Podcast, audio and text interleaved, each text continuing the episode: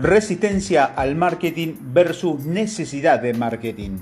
A través de nuestra actividad hemos escuchado los más variados comentarios provenientes de profesionales y empresas acerca del marketing, tales como ¿qué tiene que ver el marketing en mi actividad? ¿No es ético para un profesional utilizar las herramientas de marketing? El marketing es un gran verso. Nuestra empresa no necesita marketing, lo nuestro es el boca a boca. Si nos detenemos solo por un instante a revisar estos planteos, caeremos en la cuenta de que nada está más alejado de la realidad que estas conclusiones. Toda nuestra vida está regida por el marketing.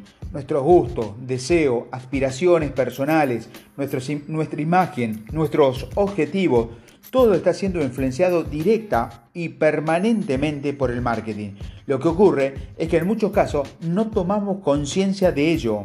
Al respecto, tenemos la firme convicción, sustentada en la experiencia, de que quien logre vencer esa resistencia casi inmediatamente comenzará a obtener mejores resultados. Citemos un caso. Al preguntarnos si los sistemas de Microsoft son los mejores, la respuesta es muy simple. No sabemos si lo son o no, pero de lo que sí estamos seguros es de que son, son los que tienen el mejor marketing y la mayor inversión en esta área. Podríamos referirlo a innumerables ejemplos como el anterior en distintos ámbitos. Sin embargo, para sintetizar, he optado por seleccionar una publicidad hecha por la Asociación Argentina de Marketing, lo cual resume que es el marketing y sus aplicaciones. En la primera escena se ve una mujer hermosa desnuda en la arena con el mar de fondo y se escucha una voz que dice, Dios la creó. En la siguiente escena se ve a la misma mujer vestida, maquillada y con anteojos de sol y la voz dice, el marketing la creó. Aquí se ve claramente qué es el marketing. Podemos decir que todo aquello de lo cual se puede prescindir en su forma más pura, primaria, es producto, es marketing. Y miremos a nuestro alrededor. ¿Cuáles de los objetos que nos rodean son realmente necesarios para sobrevivir como seres humanos? Comprobaremos que son poco, muy pocos. El resto es producto del marketing. Esto siempre existió. Lo que puede resultar agresivo es tomar conciencia de los aspectos que entran en juego para llegar a manipular ciertas tendencias del mercado. El marketing es el proceso directivo para anticipar, identificar y satisfacer las necesidades de los clientes en forma rentable. Precisemos este concepto. Proceso es el conjunto estructurado de actividades que se desarrollan en una organización con el objetivo de conseguir un resultado concreto y medible.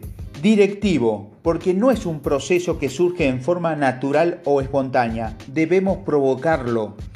Anticipar significa saber ante lo que nuestros clientes van a necesitar. Para esto se requiere de una visión amplia, abierta, de permanente escucha. En definitiva, estar a la expectativa, lograr ir delante de los hechos. Identificar implica saber quién son nuestros posibles clientes, conocerlo lo más profundo posible, indagar en sus costumbres, gustos, deseos y necesidades. Satisfacer en forma rentable. El marketing es beneficio puro para ambas partes.